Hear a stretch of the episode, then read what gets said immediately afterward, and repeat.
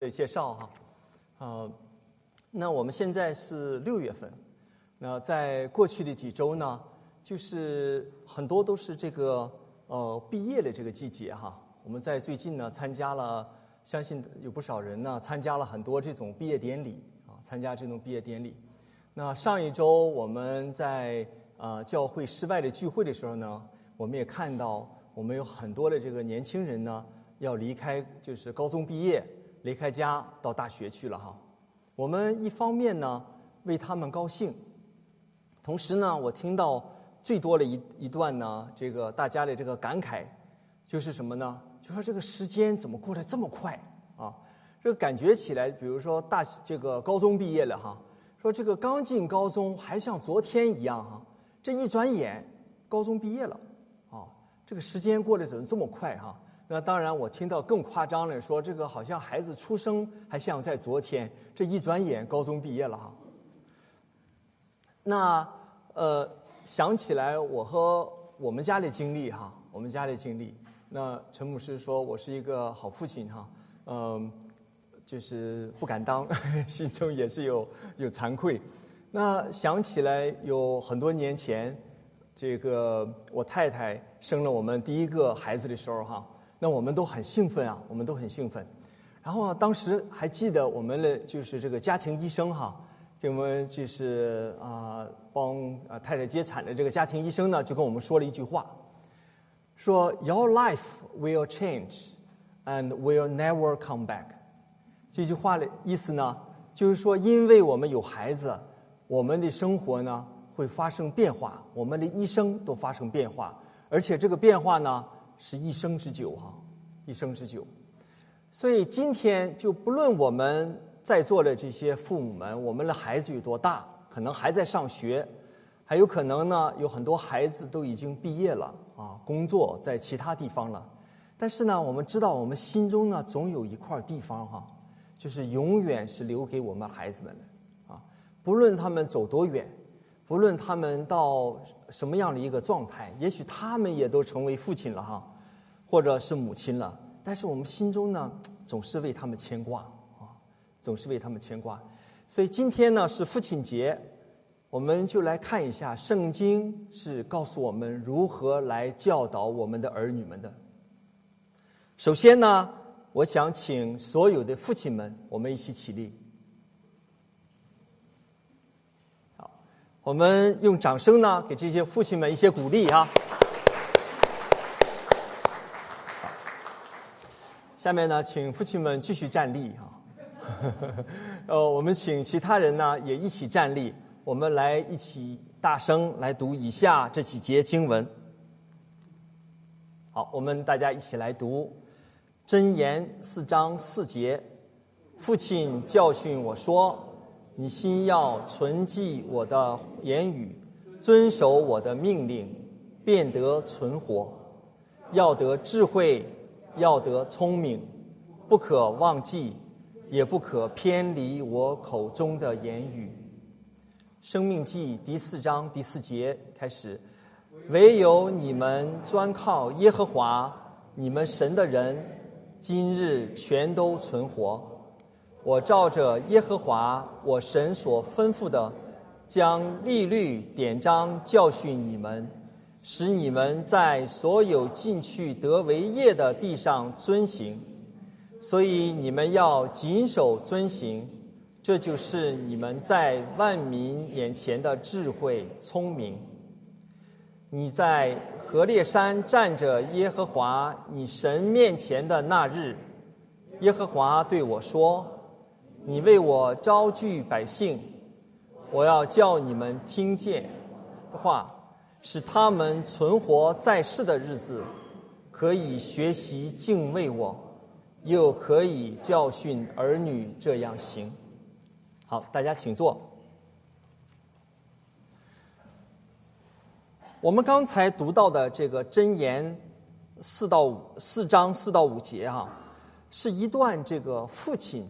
教导儿子的话，啊，父亲教导儿子的话，那我们在这个团契呢，在过去一年中，我知道有不少团契在这个查真言哈，比如说南区，现在我们就在啊星期五呢就在查真言。那我们读真言的弟兄姐妹呢，就知道真言一到九章是父亲对儿子的教训，啊，父亲对儿子的教训。那我们就有一个疑问哈，圣经不是神对？他的子民所说的话吗？怎么会在圣经中出现这么大的一段章篇幅呢？是父亲对儿子所说的话。那下面呢，我们就来，那这个呢，又又是神说这段话在圣经里，又对就是对我们的教导，对我们神与我们的教导，这个之间是什么样的一个关系呢？那下面呢？我们就来读一下这个《生命记》中哈，这个这个教导哈。那同时呢，我们在读之前哈，我们还发现哈，在这其中还有一句话哈，叫“遵守我的命令，便得存活”。啊，遵守我的命令，便得存活。这个呢，不大像我们平时教育儿女的话哈。我们平时教育儿女呢，会说。你要好好学习啊，你们就会不拉不拉多了啊，就会这个飞黄腾达。如果你不好好学习啊，你以后的工作就会很惨啊。但是我们不会说你要好好学习就会存活，你要不好好学习你就不能存活。我们一般不会这么说话啊。这个话呢，听起来更像圣经中神对这个百姓的一个教导哈。那我们和真。这把真言四章和生命记四章合在一起来读的时候呢，我们就可以看到它们之间的这个相关性啊，非常强的相关性。那在真言第四章呢，说我的言语啊，父亲对儿子说我的言语就是父亲的言语啊。那在生命记第四章第五节呢，说我照着耶和华我神所吩咐的，将利律典章教训你们。也说这里呢是耶和华神所吩咐的这个话语，都是绿色的字哈。然后呢，在箴言第四章说遵守我的命令，便得存活，就是红色的字。然后呢，在生命记忆也说你专靠耶和华你们神的人，今日全都存活。箴言说你要得智慧，要得聪明。生命记也说你要得智慧，要得聪明。那我们知道生命记呢是在是在河烈山前哈，那神对他的百姓所说的话，啊，神对他的百姓所说的话，把这两段经文放在一起比较呢，我们发现这两段经文有非常强的相似性。简单的说呢，就是箴言中父亲对儿子所说的话。就是神对我们子民所说的话，只不过是通过父亲对儿子的这个口气来说出来。同样，父亲来教训儿子的话，也是从神而来，也是从神而来。那这个呢，就是箴言第四章背后的教导啊。那父亲教育儿子的话呢，是从神而来。教育我们的儿女是神给父亲的责任，教训我们的儿女是神给父亲的责任。所以呢，我们教训我们的儿女，也要用神给我们的话语来教训我们的儿女。在这个基础上呢，我们再来看父亲的角色的时候，我们就会发现，我们对父亲的角色的认识啊，有很多的不同。有很多的不同。首先呢，我们是神的仆人，啊，首先我们是神的仆人。那在上一上一个月母亲节的时候呢，我们 Joyce 师母给我们啊勉励的时候呢，她也说到，她说到自己的角色哈，首先她是神的仆人，然后才是一位母亲，啊，那对于我们今天的父亲也一样，我们首先。我们是神的仆人，然后呢，我们才是一位父亲，啊，我们才是一位父亲。所以然后我们用这种思维呢来看我们父亲和孩子之间的关系呢，你会发现很多事情都不一样了，啊，很多事情都不一样了。首先呢，我们的孩子不仅仅是我们的孩子，啊，他是神所赐，他们是神所赐给我们的产业。所以呢，教训教导我们的孩子呢，也不仅仅是按照我们的想法，我们要个按照我们的想法说，我们要告诉孩子，我们想叫孩子做到的事情，啊，我们想叫孩子们飞黄腾达。我们叫孩子们要成功，我们要孩子们要完成我们没有完成的事情，我们要孩子们超越他的老爸老妈，这都是我们的想法。但是如果我们看到我们教育孩子是神给我们的责任的时候，我们很多想法就不一样了。啊，我们知道我们教训孩子是教育孩子是神给我们的使命，神通过我们完成这个使命。神也通过我们完成他在这些我们的孩子身上的使命。你看到这个不同了吗？而且呢，我们再用这个角度来看我们的孩子的时候呢，我们发现我们的孩子也不一样了。我们会觉得我们的孩子仍然像天使一样，仍然很可爱。我们每一个父母都觉得我们的孩子们是天才，有很多的能力。我们好好的培养我们的孩子呢，就会很有出息啊，这些都是对的。但是呢，同时你想没想到，我们这些可爱的孩子们也和他的父母一样，也是罪人。所以呢，我们对我们孩子教育最重要的一点，也是我们一生需要学习的最重要的一点，就是要学习认识。耶稣基督给我们带来的福音，这样呢，我们的生命才有盼望，我们的灵魂呢才能有永生。所以呢，我们看到，我们当我们从这样一个出发点来看我们如何教学教育我们的孩子的时候，我们目的就不一样了，而且目的不不一样呢，我们的方法。也不一样了，啊，也不一样了。那我们看看圣经里教导我们如何来教育我们的孩子。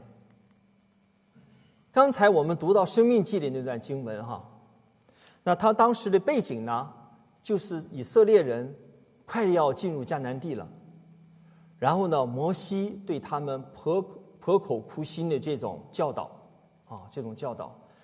因为当时呢，迦南地的经济是非常发达的啊，迦南人的经济上很发达，但是他们在信仰和道德上是极其败坏的。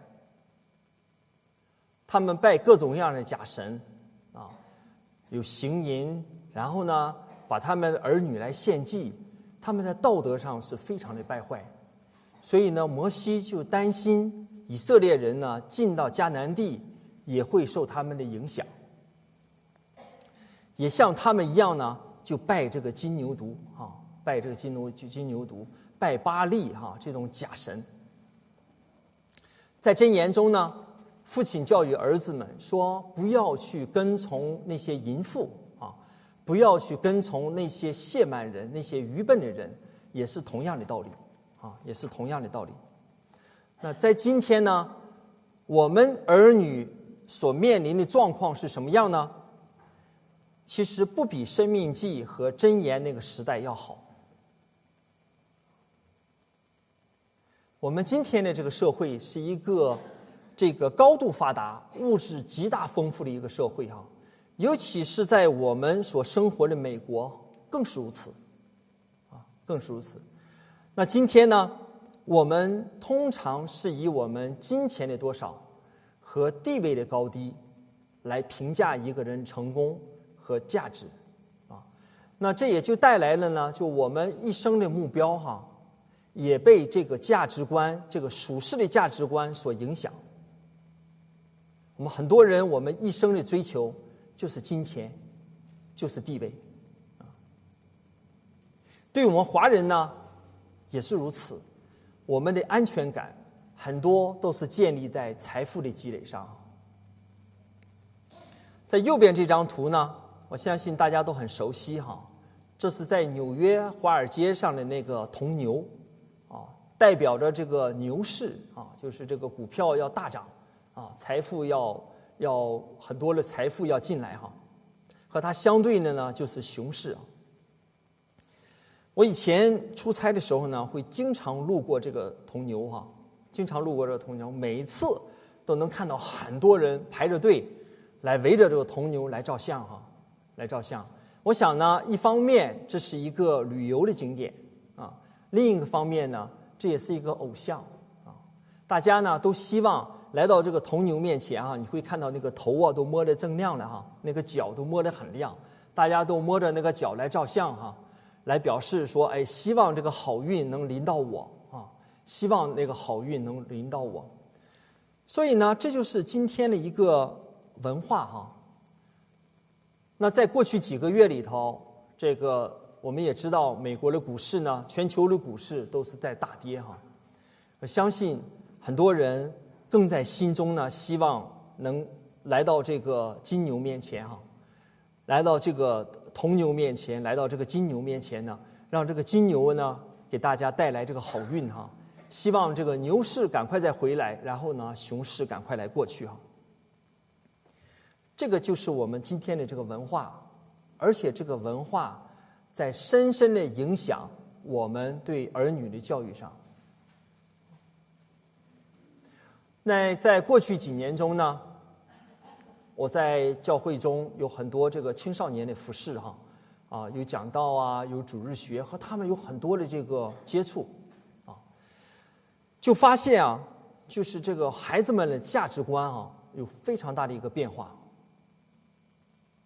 让人担忧。但是更当让人担忧的呢，是他们价值观的这个变化，往往是来自于父母属世价值观的影响。这更让人担忧。我有一次在主日给这个青少年讲道啊，我就给大家讲，我说你们的价值观，你们的这个社会一生的价值，是由神来评断的，啊，并不是由金钱和地位来评断的。那其中有一个这个年轻人啊，高中生，就在我讲道理的时候就举手打断我了。他就跟我说：“肖叔叔，你说的不对呀。”当然用英文讲哈。我说怎么不对了？他说：“我的爸爸妈妈跟我讲，我一定要考上名牌大学，我以后呢一定要做医生、律师或者大学教授，不然的话我在这个社会就没有价值。”我听了之后呢，心中就很难过。我听了之后呢，心中就很难过。我相信这个孩子的父母，他这样来教育他的孩子呢，实际上是为他的孩子好。他们心中哈想到的是为这个孩子好，但实际上他们用这种属世的观念来教育孩子，就真能达到父母想达到的这个结果吗？在很久以前哈，在国内的时候，有一对父母，这对这一对父母呢，都是一个都是这个呃理工科出身的啊，这是一个真实的故事，就是发生在我身边。那这个父母呢，他们都是理工科出身，在当时的时候呢，就有这样一句话哈，叫做“学好数理化，走遍天下都不怕”。啊，如果你不知道这句话的话，恭喜你，你还很年轻哈。但是我们这里很多人可能都知道这句话。这句话的意思是什么呢？就是学好数理化这些基本的学科呢，你一生你的工作都不会发愁。那这对父母呢，就是这个信念的一个忠实的拥护者，忠实的拥护者。但是他们有一个女儿，偏偏呢喜欢文科，不喜欢这种数理科，啊，那这个女儿呢？他的这个写作上非常有天赋，文章写的非常好。啊，他的一个同学呢，就曾经跟我这样讲，来描述这个女孩的文科有多好哈。他说都是在这个中文课来交作业哈，写文章交作业。这个女孩写的呢，叫做文章，啊，那和他相比，他的同学们呢，交上去充其量叫作业。所以呢，你就知道这个女孩非常有天赋哈，但是她的数理化学的非常不好啊，理科学的非常不好，她成绩也不是很好。在我们那个时候呢，这个国内文理科是分开的啊，在高中就分开，在大学也是分开的哈。所以你高中学文科你就考文科，你学理科呢你就考理科。他呢就想学文科，他的爸爸爸妈妈就逼着他学理科。那倒没办法呢，他最后学的就是理科，然后呢，高考大学呢也考了一个理理工科的大学哈。那他考的成绩非常一般，去了一个呢他其实不是很想去的一个学校哈。那后来听说呢，他在大学里呢也就是混了啊，六十岁万六十分万岁，考及格就可以了。那他时间干什么了呢？他就到学校这个报社去编辑，啊，做的红红火火的。到了毕业之后呢，他也没有去做理工科的工工作，他做的是人事方面的工作，所以在他这一生，从来没有一天做理工科直接相关的工作，而且呢，他跟他的父母关系非常不好，因为他的父母。逼他选了这个理工科的学校哈，当时是不可以转学的，就不可以转学校，不可以转专业的，所以他去了这个学校，选了这个专业，就就在那里待着了哈，一直到毕业。所以他就非常记恨他的父母，所以他在选学校的时候有几个选择哈，他特意选了一个离家非常远的一个学校，这样呢，他很少可以回到家里再见到他的父母，非常可惜。那今天对我们在座的父母呢，我们孩子到了学校之后呢，我们就管不了他们了啊。除了这个一定交学费的时候必须跟我们说话，其他时间都不需要征求我们的意见，所以他们可以自己转学校、转专业，甚至转学校，所以不存在像这个类似的问题。但是我们在我们孩子还在家中上学的时候，其实我们也用各种各样的方式来引导啊，这括号的引导或者。来促使他们到某一个方向啊，和这个其实也是非常类似的。那我们说到我们用我们的方式来教育我们的孩子的时候，也许我们认为是对我们孩子最好的，但是很多时候带来的后果就是我们跟孩子们之间关系的这个破灭破裂。有些时候呢，也影响孩子一生与别人的关系。所以呢，圣经告诉我们。说我们遵循神的话语，神的赐福就与我们同在哈。当我们紧紧的跟上所谓这个社会的这个步伐，像我们刚才讲到的这种对金钱地位的崇拜哈，还有今现在的社会对性别的这个混乱啊，对基督教整个的排斥，如果我们的孩子也紧紧跟上跟着这个的步伐的话，那就和当年。在拜铜金牛犊的这个以色列人是一样的，他们的结局我们是知道的，啊，他们的结局我们是知道的。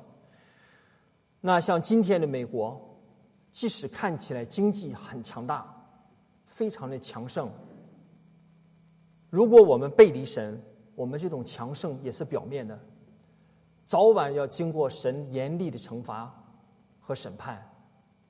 对我们的孩子也是如此。如果我们背离神，虽然我们表面看到我们很成功，但是那也只是表面。所以在这个时候呢，尤其是做父亲的，我们这些所有的父母，尤其是做父亲的，就要勇敢的站出来，啊，来教育、教教训我们的父母，来教导我们的父母，啊，按照圣经的方法来教导我们的父母，呃，教导我们的孩子。啊，教导我们的孩子。所以呢，在《生命记》第四章第十节说：“你为我招聚百姓。”神这样说：“哈，对摩摩西说，我要叫他们听见我的话，叫他们存活在世的日子，可以学习敬畏我，又可以教训儿女这样行。所以使他们存活在世的日子，可以学习敬畏我，又可以教训儿女这样行。”所以我们今天，如果我们知道我们教训我们的儿女是出于神，我们教训我们的儿女就会有自信。你也知道哪一些事情可以教教训我们的儿女，哪一些不需要啊。而且我们呢，也可以像慈爱天父那样，以爱为根基来教训我们的儿女。而且呢，我们也像神对我们一样啊，神对我们有耐心，对吗？啊，我们可以对我们的孩子也有耐心啊，我们不需要拔苗助长。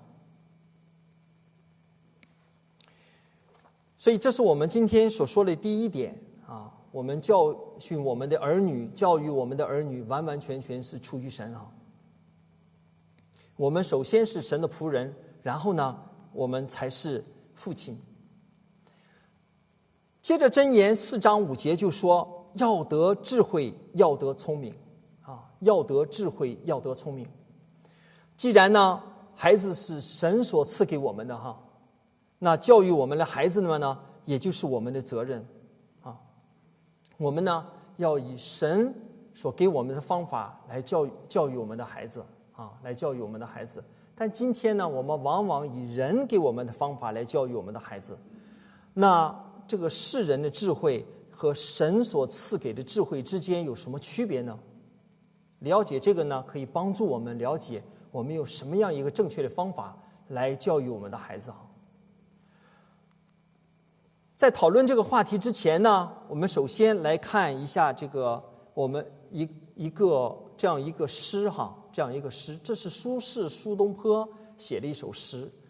他在四十六岁的时候呢，得了一子啊，老年得子，一高兴呢，写了一首诗，叫做《喜儿细作》我给大家念一下哈：人皆养子望聪明，我辈聪明误一生。唯愿孩儿愚切鲁，无灾无难到公卿。这首诗的意思就是说，每个人都养儿子，希望这孩子都很聪明啊。但是，我辈聪明误一生。那苏轼苏东坡呢是很聪明的人，文学造诣很高，但是他在这个官场上非常不得意啊，非常不得意。所以呢，他说：“我辈聪明误一生。”那我希望他，他希望他的孩子像什么样呢？唯愿孩儿愚愚切鲁，我的孩子呢，不要那么聪明，所谓聪明误哈，无灾无难到公卿，但是一生顺利，还要做到大官儿，公卿都是很大的官儿啊，公卿都是很大的官儿。他给孩子起的名字叫什么呢？古代人都有名和字，对不对？他起的名字呢，就是上面这个字。大家会念这个字吗？叫顿啊，苏顿，字干儿啊，苏度孙的呃苏干儿，这两个字呢，一个看着比较复杂，一个看着很简单，都大有学问。这是从《周易》来的啊。那代表什么意思呢？代表第一个顿呢，代表谦虚的意思；第二个干儿呢，代表是子承父业，要堪当大任的意思。所以呢，苏东坡在这个诗中基本上讲到的是什么？说他希望他的孩子一生顺利，不要像他那样有波折，但是他最终的结果呢，还是要出人头地啊。这个和我们在美的华人的父母的想法是不是一样的？是不是相似的？所以很多年过去了。我们华人的这个思维哈，做父母的思维还是如此啊，还是如此。那我们就是从这个各地来到了美国哈。我们在来到美国之前都是佼佼者，来到这儿之后呢，也都事业有成就哈。但是呢，我们也经历了很多的磨难，所以呢，我们希望我们的孩子都很有出息，但不要经历这样的磨难，不要经历我们所经历这些痛苦。但是，一定要比他的父母，我们这一代要更有出息，啊！所以呢，怎么做到这一点呢？我们就用我们的资源培养我们的孩子做各种各样的事情啊，琴棋书画要无所不能哈。那我们在呃前不久呢，也实际上是在也是就是有一段时间了哈。那跟一对年轻人呢就吃饭。啊，在一起吃饭就聊天。他有一个孩子是五岁的女儿啊，五岁的女儿就已经开始培养了。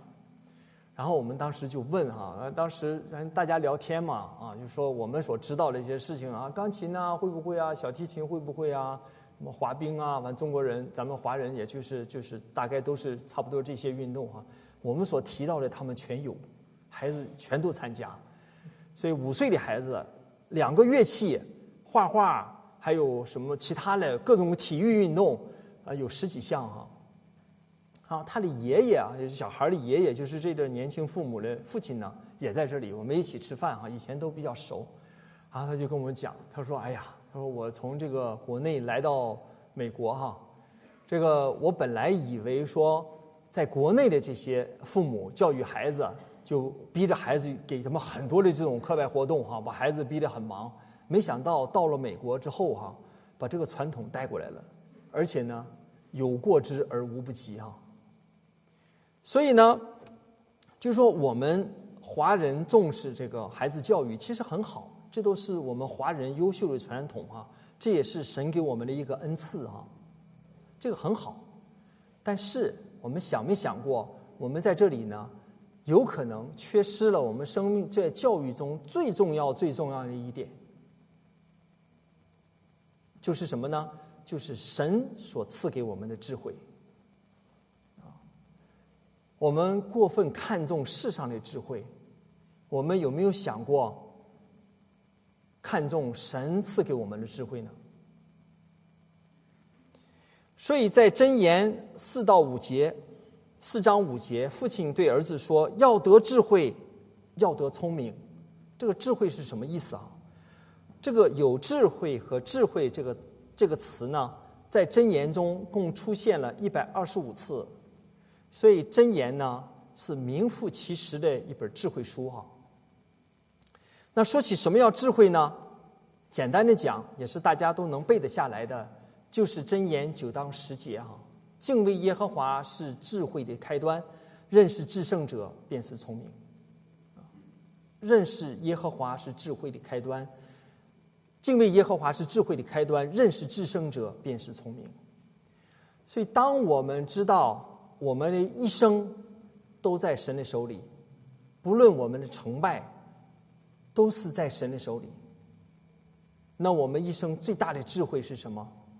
就是认识这位造造世主，这这这位造物主，啊，认识神，就是我们一生最大的智慧。如果我们这样相信的话，那对于我们教孩子来讲，最大的智慧是什么？也是认识神，也是敬畏神，所以这个智慧呢很简单，啊，如果我们有这个心态的时候，我们很多其他事情都迎迎刃而解啊，迎刃而解。英文中有一种说法，有一个有一句话叫做 “Don't major on the minors”，啊，这句话的意思呢，就是说不要把主要的精力哈。放在那些相对不重要的事情上啊。举个例子啊，来解释这句 “Don't major on the minors”。我们的姐妹姐妹们有可能经常对你的先生们对先生们说：“为什么我跟你讲了这么多遍的事情，你们还没有做呢？”先生们在心里就有可能想说：“Don't major on the minors。”啊，那。弟兄们呢，也有弟兄们的问题啊。今天呢，父亲节我们就不讲了，等着父亲节过后我们再讲。在过去一段时间呢，这个因为 COVID，很多这种体育活动啊，孩子们体育活动啊都没有正常的进行哈。但是在此之前的时候啊，我在主日学，就是我在这个青少年做老师的时候哈，经常会有家长来请假啊，一到周五。一到周日呢，哎，就有很多的这种体育活动哈，完家长就来请假，时间长了之后啊，就变成一个习惯了，啊，就变成一个习惯了，所以呢，这些孩子他到了大学之后啊，他也不去教会了。那有时候呢，这些家长还有我们一起聊天的时候，还讲起当年的这个对孩子这些教育哈这个过程，其实这些家长他们都很后悔，他们都很后悔啊。但是呢，我们种什么种，种什么花，就结什么果，就结什么果。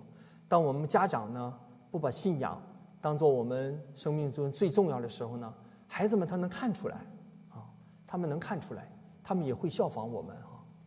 所以呢，教育孩子非常重要的就是什么？Don't major on the minors。对孩子最重要的事情就是教育他们敬畏神，啊，就是教育他们敬畏神。那箴言四章八节说：“高举智慧，他就使你高升；拥抱智慧，他就使你尊荣。”啊，那当我们呢，就是以这个属世的这种标准来教育我们的孩子的时候，他们就有可能像苏东坡一样，聪明反被聪明误。即使是高升，也有可能是暂时的。当我们教育我们孩子一生要敬畏神的时候，要高举神的智慧，拥抱神的智慧的时候，神说他就使你高升，他就使你尊荣。什么意思呢？我们孩子们遇到的困难、遇到的问题，就是神要解决的问题了。啊，就是神要解决的问题了。所以呢，神我们相信神会把最好的就给我们的孩子们，啊，给我们的孩子们。所以呢，高举神的智慧，就让我们一生有这个神的保守，让我们的孩子们一生有神的保守。不论是顺利都是不顺利呢，都有神的美意啊。可以再重复一遍呢，Don't major on the minors。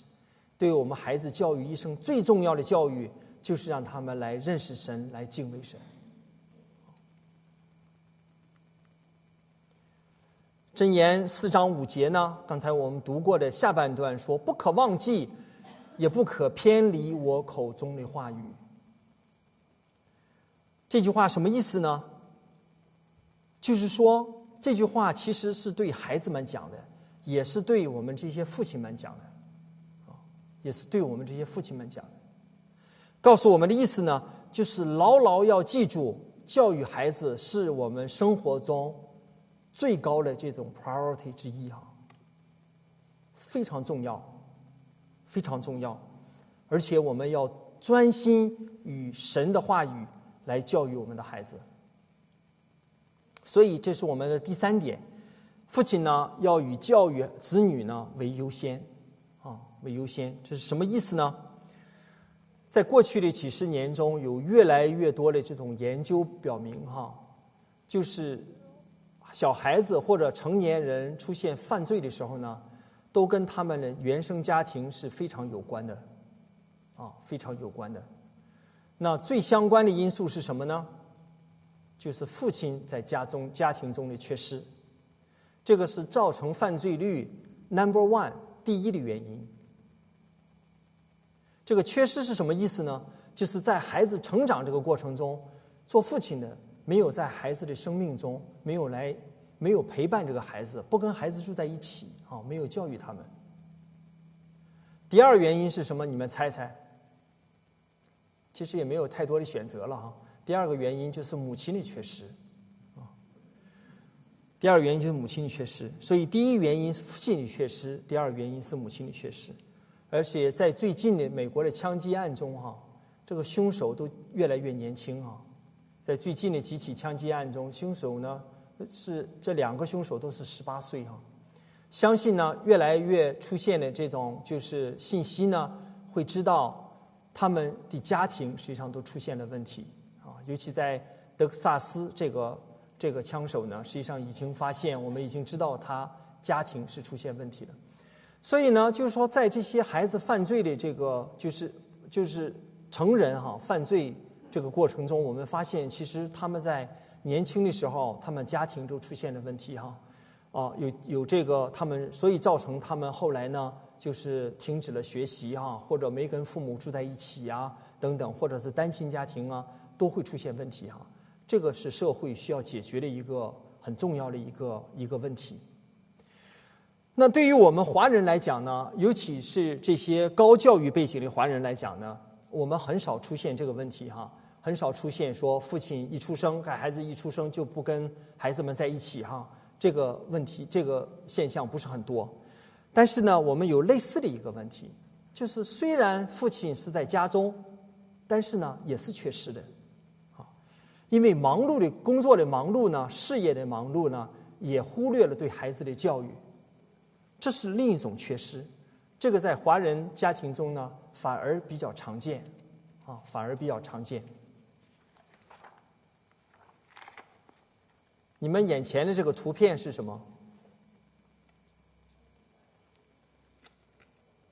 这个是在二零零七年，乔布斯第一次发布 iPhone 这个手机啊，苹果手机时候的这个现场啊，他手里拿了个小，这个第一代的这个手苹果手机哈，现在越做越大啊，有点像砖头，但是那时候就很小哈。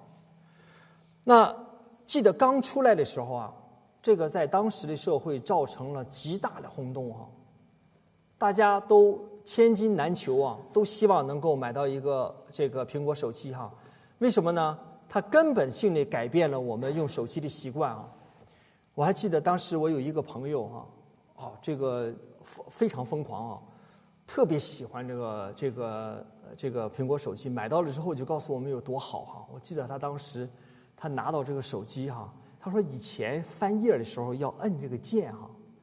有时候你找不到这个键，反正就是要摁这个键。现在怎么做？就是手要一滑，啊，就什么一滑，就那个动作。当时做给我们看啊，看我现在这手机可以一滑啊，这个很很很享受的样子啊。但实际上呢，我们知道，像这些事情都是要付出代价的，都是要付出代价的。什么样的代价？就是我们花更多的时间在我们手机上，这是一个代价。我们现在的手机全都是智能手机哈，那这个手机，这个不论是谁给你发一个这个呃邮件，或者每个人手机上可能都有这个十个八个各种各样的这个聊天平台哈，哦，出发别人给你发信息之后，他就会有这种提示，对不对？你们多久会来？看这个提示，有数据表明啊，就是最新的数据啊，在美国百分之七十的人是在五分钟之内就看这个这个通知的，所以大家已经成瘾了，闲着没事就一定要拿出来看一看哈。所以你在公司里说，如果客你的这个同事不给你不给你回，他是看到了，他只是选择不回而已啊。因为百分之七十的人是在五分钟之内就看的。那百分之三十五的人呢，开车的时候都是在看手机的。实际上，我我在过去几年，我也是有经常会开车哈，从波士顿在开车的时候，我观察的数据实际上远远比这个高。百分之六十四的人在上厕所的时候都是可以看手机的。这个对于我们来意味着什么？我们这些做父亲的，我们时时刻刻都在我们的手机上。我们公司的这种邮件来了之后，我们随时时时刻刻都在想着我们的工作，都必须来来这个应付想，哎，我怎么来回这个邮件呢？我怎么来来看这个公司这个事情啊？啊，即使我把这个手机放在旁边十五分钟，但是我脑子里可能还在想这些事情，啊，还在想这些事情。那我们一个人的时间是有限的，我们把很多的时间放在工作上，我们就很难来陪我们的孩子们。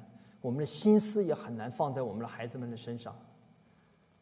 那乔布斯呢？当年就讲，希望每个人都有一个这个苹果手机或者苹果的这个电脑。他说的话基本上实现了啊！我们现在每个人手上都有一个智能手机哈。但是可能很多人不知道的是，他告诉他的孩子们不要用苹果手机苹果生产的手机和电脑。为什么？他知道这个事情会上瘾的。啊，他知道这个事情会上瘾。在过去几年里，尤其在过去疫情中的这两年中，哈，其实我们发现我们孩子们上网的时间更多了，啊，更多了。那我们每一次我们都在说，我们能不能让想一些办法，让我们孩子上网的时间少一些呢？我关于这个问题呢，和一些专家交流过。这些专家呢，就是一些关于孩子心理学的一些专家，哈。那他跟我他们跟我讲呢，其个其实一个最有效的一个办法呢，就是我们花更多的时间陪陪伴我们的孩子们。那我当每次跟这个这成人的父母讲到这一点的时候，我们成人父母都说得了，不是啦，这个啊，这个我们一去去跟孩子们这个说花一些时间，孩子们都跟我们讲 leave us alone 啊啊，别来打扰我哈，我这玩的好着呢。那我就去问这些专家，我说像这种事情怎么来处理？那这些专家说，这个都是一些长期积累的结果。当我们长期的时候，就是没有忽略了孩子们，他们呢就被这个世界上他们的同学、他们的这个世界上这种风俗所影响啊。还有一个呢，就是我们的榜样的作用。如果我们一回家都挂在网上哈。那孩子们一看，说：“哦，这个对你们很重要，那对我也很重要，你就不用来管我了，leave us alone 啊。”所以呢，要想修，要想改过这个，弥补这个事情呢，就我们做家长的，就需要做一个很好的榜样，就是在家中工作之后呢，就不要花更多的时间在这个在看手机上哈，那我们花更多的时间在孩子们身上。寻找他们有跟他们有感兴趣的话题，和他们一起看他们感兴趣的电影，啊，这样呢，时间长了之后，孩子们就能感觉到，就知道我们关心他们，啊，就知道我们关心他们，非常重要。除此之外呢，作为父亲，如何平衡子女教育和工作之间的优先级呢？其实这也需要神给我们智慧。在我儿子上小学的时候呢，其实我当时工作离我儿子上学的地方很近啊。有一天他就跟我讲，他说：“这个我爸爸，我中午的时候要跑一个四百公尺，你可不可以来看我？”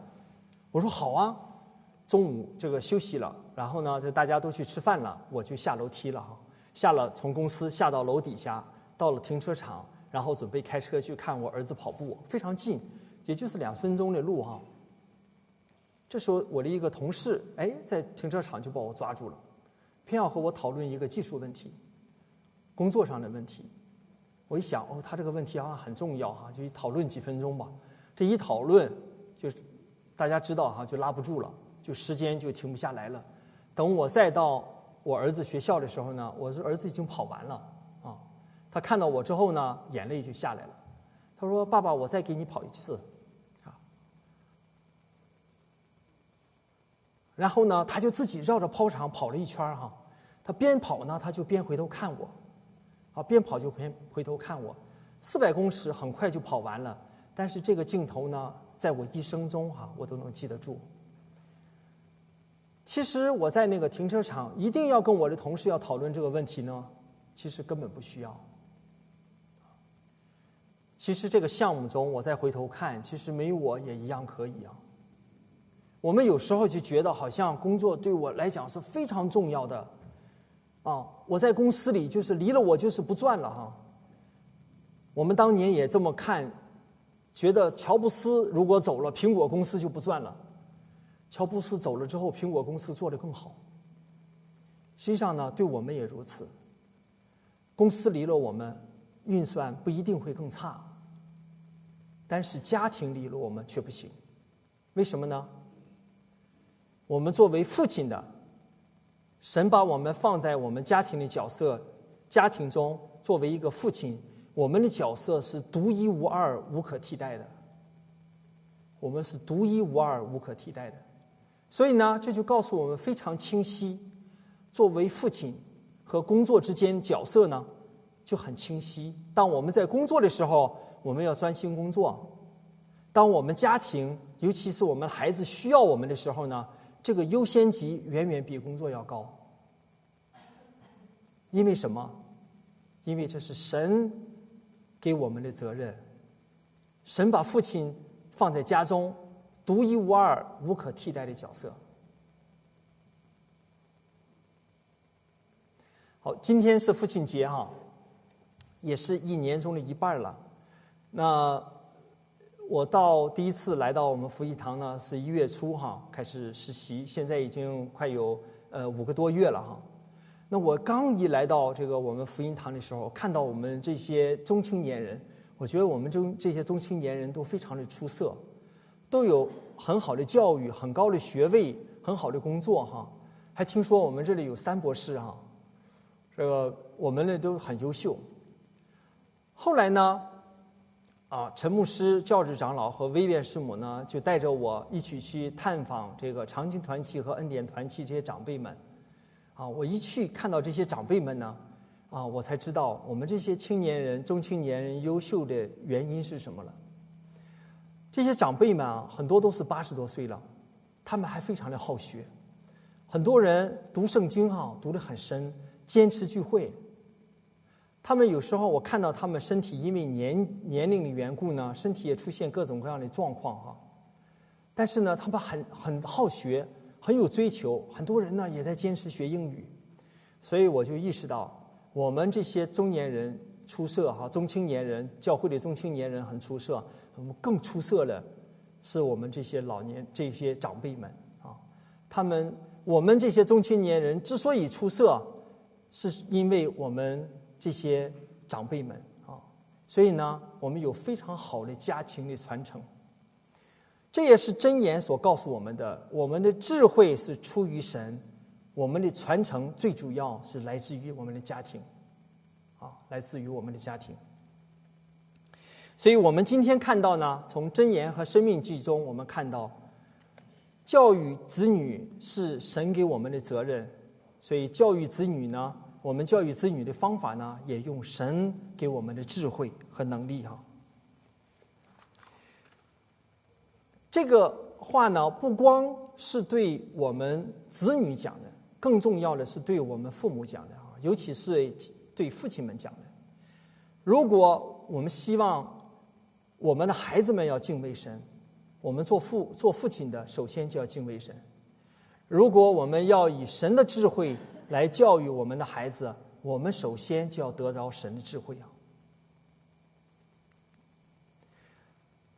今天呢，我们通过一幅画来结束我们今天的信息啊。在箴言第一章是这样说：“他要像一棵树栽在溪水旁，按时结果子，叶子也不枯干。凡他所做的，尽都顺利。”这里讲到呢，就是依靠神的人啊，就像一棵树栽在溪水旁，啊，按时结果子。这个果子呢，是讲到我们生命中的果子，也是我们与神之间的关系哈。作为父亲，我们可以认为这个果子呢，也是我们的子女，啊，也是我们的子女。当我们依靠神啊，像这棵树一样啊，栽在溪水旁，我们靠神给我们的智慧、能力来教育教导我们的孩子的时候呢，我们就会结出很好的果子。我们一生所做的尽都顺利，我们孩子们所做的一生也尽都顺利。那真言这个呃诗篇呢，也同时说不敬畏的神，不敬畏神的人呢，就像这个糠皮一样哈，就像右边这个图的这个糠皮一样被风吹散。糠皮呢很轻啊，当风来的时候，它还可以吹得很高。但是糠皮呢，它一生的生命却是破碎的。我们不希望我们的孩子们呢。一生的生命也是破碎的，所以愿神来赐福我们这些父亲们，也让我们哈就像这个水边的这棵树一样，一生来依靠我们的神，也让我们呢通过我们敬畏神，也带领我们的孩子们能够敬畏神，让他们的一生呢也神行在神的心意中啊。好，下面呢，我请这些父亲们再次起立，我们一起来祷告。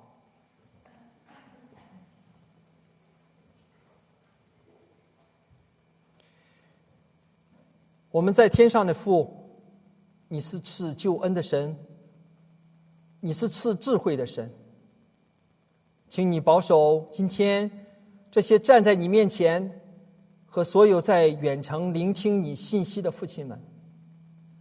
赐给我们一颗敬畏的心，让我们能用你赐给我们的智慧和能力，来教育我们的儿女，使我们的儿女们也敬畏你，一生走在你的心意中，到老也不偏离。感谢主，这样祷告和祈求是奉主耶稣宝贵的名求。阿门。大家请坐。